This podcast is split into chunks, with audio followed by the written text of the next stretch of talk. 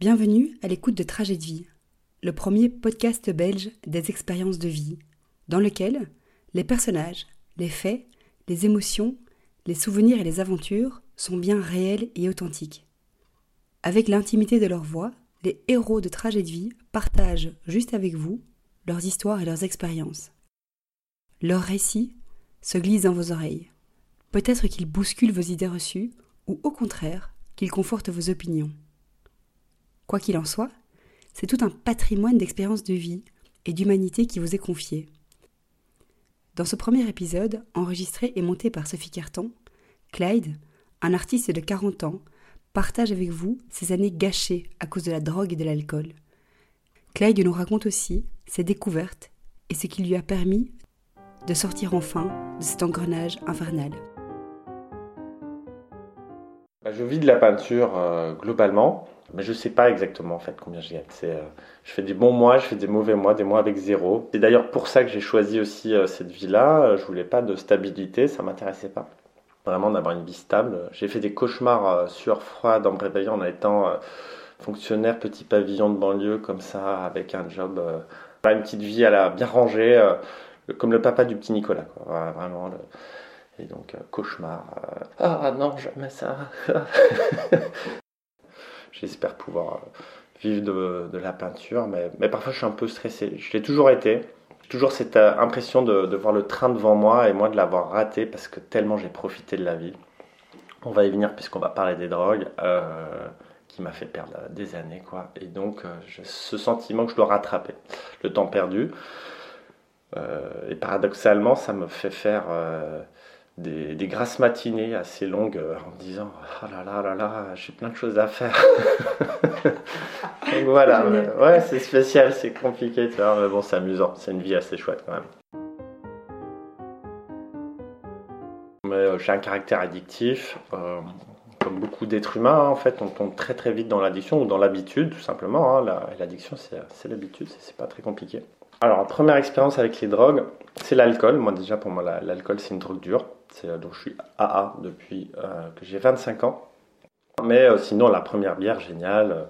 Ça, j'avais 12 ans, j'ai bu une canette. Je pensais pas que ça faisait cet effet-là. Ouais, c'était nuit mouvementée. Moi, j'ai eu ma première, mon premier, mon premier flirt ce soir-là avec une, une, fille un peu plus âgée là, comme ça. Mais c'était, c'était la reine de la colonie de vacances là. Donc, moi, j'avais 12 ans c'était tous les grands qui la regardaient. Moi, j'étais, un petit. Euh, j'ai jamais compris, en fait, celle qui est venue à moi. Moi, j'avais bu cette bière-là, comme ça. J'étais un peu foufou, complètement. Mais c'est là que je me suis dit, ah, c'est sympa la bière. Euh, je suis un peu foufou. Euh, et j'ose faire des choses que je que j'oserais pas. Donc, ça m'a beaucoup accompagné. Après, bah, l'alcool. je crois que je suis devenu alcoolique à 19 ans. Et alors, bah, tout s'est mis, mine de rien, je l'ai décrié pendant des années, mais ça c'est le cheminement des drogues a été exactement celui que les docteurs euh, anti-drogue mettent dans des articles. On commence par l'alcool, et puis les pétards, euh, et, puis, euh, et puis le reste. Et puis moi, c'est exactement ce que j'ai fait. Si d'ailleurs j'ai accepté un peu de faire ces centres de vue, bah, c'est quand même énormément de souffrance. J'aimerais bien, euh, si après, suite à ça, il y a des gens qui se posent des questions parce que dans leur entourage, il y a des gens euh, ou des écoles, euh, enfin, tous les mois, je serais ravi de pouvoir aller voir des écoles, parler de mon expérience et surtout aider les gens qui ont des proches qui prennent des drogues parce que c'est eux qu'il faut aider plus que le drogué. pour moi, le, le drogué, c'est quelqu'un qui est en souffrance, mais c'est très très compliqué d'aider quelqu'un qui se drogue euh, par contre, ceux qui ont besoin de soutien sont, euh, ce sont les proches. Euh, ceux, qui souffrent sont, sont les proches. Donc après, j'ai commencé à fumer. Alors ça, c'était comique aussi. Donc le cannabis, ça arrivait à 17 ans, m'avait dit, fais gaffe, ça donne les yeux rouges. attention. J'ai trouvé ça quand même très très très chouette. Et à partir de 17-18 ans, là, je suis parti au Japon. Je voulais être loin de mes parents.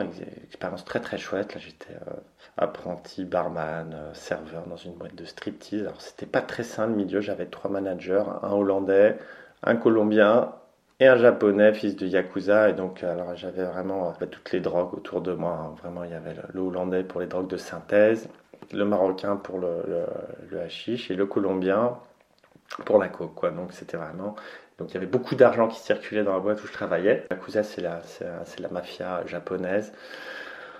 Mais donc voilà, là je travaillais là-bas, j'avais 19 ans, c'était mon challenge. Je voulais voir si euh, je, viens d'un milieu bourgeois, Alors d'ailleurs, par rapport à mon milieu, j'adorais mes parents, ils sont décédés aujourd'hui, mais j'ai adoré toute mon enfance. Donc j'ai jamais compris pourquoi cette autodestruction pourquoi j'ai eu ça. Maintenant, je comprends, mais ça m'a mis vraiment longtemps. J'ai 40 ans, je rappelle. Et donc, euh, donc là, j'ai testé pas mal de choses au Japon. Je gagnais vraiment très bien ma vie. Je gagnais comme 4500 euros, mais j'avais 19 ans. Donc, euh, et donc, euh, bah, j'ai un peu tout testé là-bas. mais comme je mélangeais tout, j'ai jamais su vraiment ce que, ce que les choses faisaient. J'ai raconté, je ne sais pas si je raconte, mais le LSD, cocaïne, tout ça, je me rappelle de rien parce que je buvais comme un trou. Euh, la cocaïne. Et puis euh, la cocaïne, j'ai trouvé ça pratique dans le sens où je pouvais plus boire. Mais bon, euh, mais j'ai pas vraiment senti les effets. Enfin, il me semble c'était trop, trop mélangé tout le temps et j'étais tout le temps bourré avant de commencer à en prendre. Donc après, je suis rentré, j'ai fait mes études d'art. Je suis rentré, j'ai fait des super bonnes écoles et là, en fait, c'est là que je commençais à être alcoolique à 20 ans à peu près. Je, je me nourrissais à la bière, vraiment. C'était, j'avais pas beaucoup d'argent à ce moment-là. Et donc euh, voilà, c'était 18 francs 60, enfin en français, le pack des 10 bières, ça c'était ma petite consommation quotidienne, et puis après, euh, et plus euh, si possible, le week-end, etc. Mais ça c'était vraiment, ben, je buvais à midi, même le matin peut-être. En fait, la première fois que j'ai pris de la coke après à jeun, j'ai trouvé ça génial, quoi. Vraiment l'effet incroyable, super, super soirée, je me rappelle, tu vois, assez bien, ces premières soirées voilà, tes premières fois, tu waouh, génial. Et tu retrouves, j'ai jamais retrouvé euh, l'effet de ma première fois en, coke. Euh, c'était bien, mais alors après, euh, après, moi je décris comme ça l'addiction, c'est comme ça que j'en ai parlé à mes enfants. En fait, à chaque fois, avant que tu sois addict au produit, c'est bien. Et après, tu prends ce produit pas pour avoir du plaisir, mais c'est pour pas être frustré. Ça, c'est quand tu es devenu accro. Exactement comme la cigarette. Je sais pas si tu fumes, mais la cigarette, moi, je fumais pour me débarrasser de mon envie plus que par, pour le plaisir, en fait. C'est-à-dire, euh, bon, je sais que je vais en avoir envie dans l'avion, donc euh, je vais en fumer 3-4, comme ça. Euh, comme ça, j'ai pas envie de fumer. Enfin, ou, ou dès que j'ai la pensée, bon, je la fume, tant pis, c'est pas grave, comme ça, voilà. Et ça, je vais envie de dire, globalement, ça fait pour toutes les drogues. Euh, je prenais des différentes drogues comme euh, bah, bah, euh, c'est des différentes marques d'ecstasy donc moi je m'étais dit que c'était toujours des produits différents. Et pour pas être accro j'avais le raisonnement suivant c'était de prendre une drogue différente à chaque fois. Donc du coup ça m'a fait tester pas mal de drogues différentes quoi. Mais donc je me suis dit bon j'ai pris de l'opium comme ça. Je me suis dit bon, l'opium c'est fort donc je vais je vais faire la fois d'après je vais prendre un ecstasy ou deux bon après la, la coke après je vais prendre ça. Donc pour moi, j'étais pas accro, quoi. Mais en gros, euh, chaque semaine, j'étais exposé, tout en étant bourré chaque jour.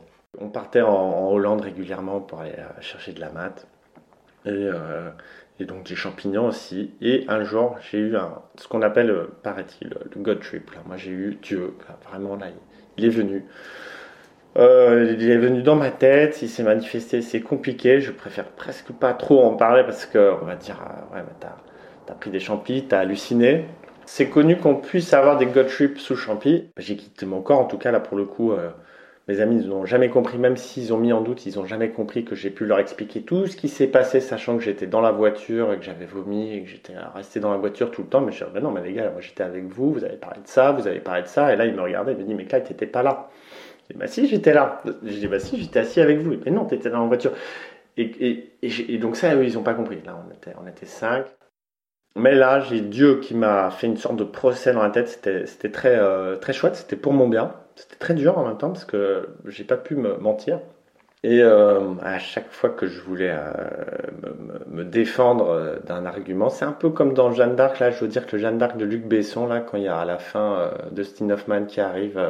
donc moi, j'avais pas Dustin Hoffman et j'avais rien, mais j'avais cette cet esprit vif, pas défoncé, très clair, qui me donnait, euh, qui me prouvait mes, mes, mensonges très fort et donc qui m'a fait voir à quel point je pouvais être euh, calculateur, mauvais avec mes amis. Euh. Ça se voyait pas chez moi et en fait voilà et donc plus donner, je devais absolument plus donner, être plus généreux et qu'il allait falloir que je m'arrête, que, que, je devienne complètement sain quoi. Eh ben, c'est le début de, de ma vie, mon apprentissage spirituel on va dire qui a commencé à ce moment-là. Mais alors là, beaucoup de lectures spirituelles, énormément de choses, Krishnamurti ou des trucs, tout, euh, toute la collection rouge, euh, j'ai lu La vie des maîtres, les choses comme ça. Le hasard n'existe pas, le, je sais pas, il y, a, quand même beaucoup de livres. Siddhartha étant celui peut-être que j'ai préféré. Je conseillerais Le Petit Prince à tout le monde, évidemment. Hermann Hesse aussi pour, pour ses livres. Mais ça, accompagné de pétards, de pilules, et j'expliquais à tout le monde ce qu'était Bouddha. Donc le mec, jusqu'au jour je tombe sur un qui, est, fameux. Et là, j'ai rigolé le jour où un artiste, je vais pas citer son nom, mais sur Facebook, mais il est à l'aéroport et il dit qu'il lit ce livre pour se la péter, quoi, tu vois.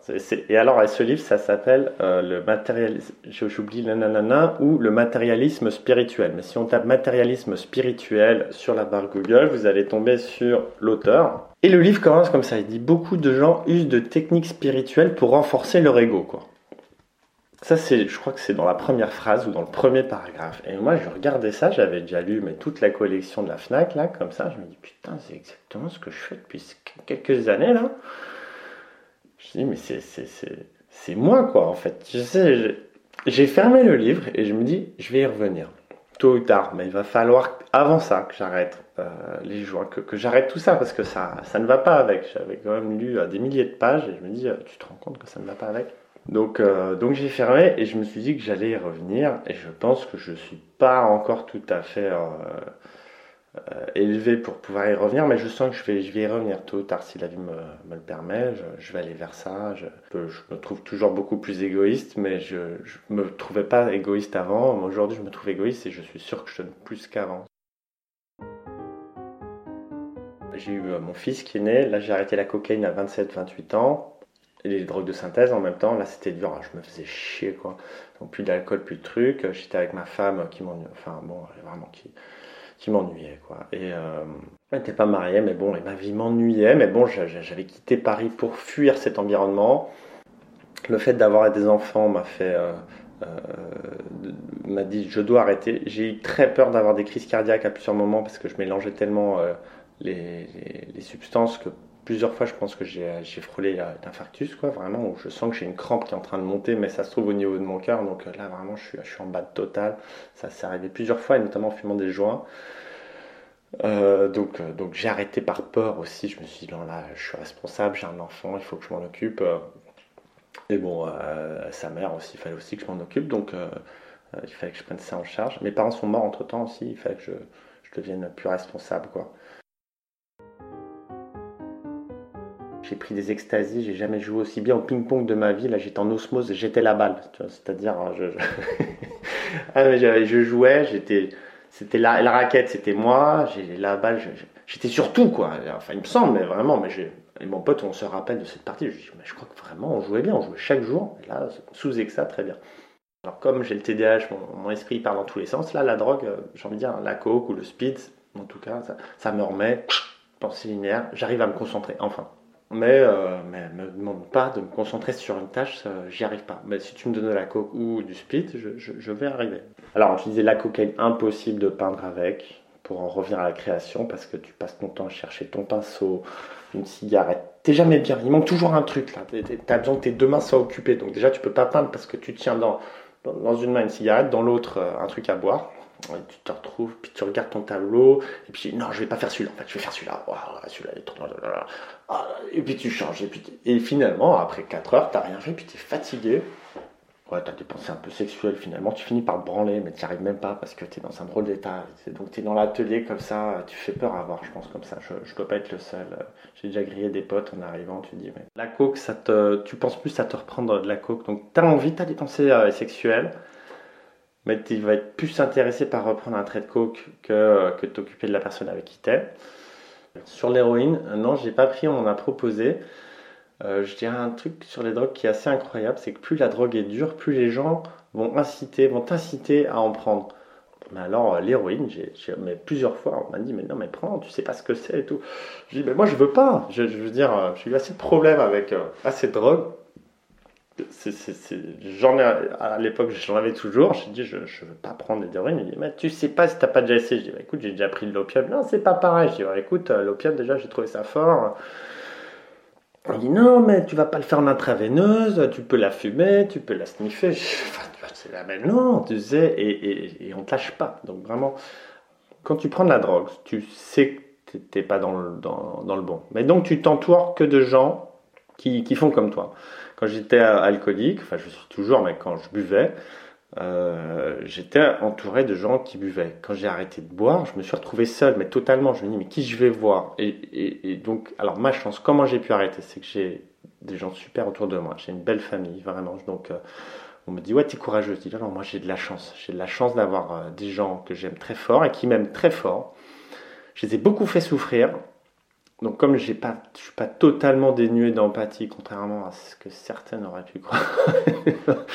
ben non, mais de, voir souffrir les gens que t'aimes, tu te dis bon, à un moment, il faut que j'arrête. Donc j'ai fait ça aussi pour les autres. Euh, les gens qui m'ont le plus aidé sont ceux qui m'ont pas vraiment jugé. Donc en fait, ils m'ont aidé en, montrant leur tristesse, mais ils, ne me demandaient pas d'arrêter quoi. Je, voyais leur souffrance par contre. Il y en a plein qui m'ont jugé, qui m'ont cassé les pieds. Donc, euh, quand moi je vois quelqu'un qui prend la drogue, je vais jamais être là à lui dire arrête, etc. On va en parler quand, euh, quand il est sobre, si, ça vient de lui. J'ai essayé avec quelques amis ici. Hein. Il y en a un, j'ai réussi à l'amener au NA. Il continue, mais parfois il veut s'arrêter, il m'appelle. Et voilà, c'est comme ça que je peux aider. C'est écouter. Et s'il recommence, je lui dire c'est pas grave, tu y arriveras. Il faut pour s'arrêter, euh, il faut connaître l'échec, c'est vraiment important. Euh, l'alcool, j'ai pas arrêté comme ça du jour au lendemain. J'ai arrêté. J'ai recommencé un jour. Quand j'ai recommencé, c'était tout de suite, j'ai repris ma dose, quoi. Euh, donc là, je me dis, oula, non, effectivement, tu peux pas reboire un petit verre.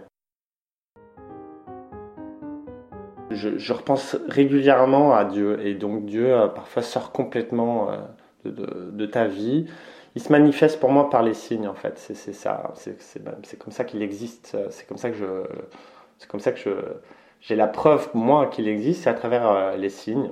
Le jour où j'ai arrêté la cocaïne, j'ai hurlé dans mon atelier, je voulais mourir ce soir-là. Enfin, ça en général, j'en parle pas trop, mais c'était une année très, très, euh, très, très, dure, très chaotique. Et euh, j'avais, je m'étais acheté 5 grammes de coke en me disant, je sais pas ce que je vais faire, je vais tout prendre et on verra, mais, mais noir, vraiment, clairement des envies noires, des envies de, en tout cas, je pensais au suicide sans, savoir si j'allais le faire, mais, mais la vie ne m'intéressait plus, quoi.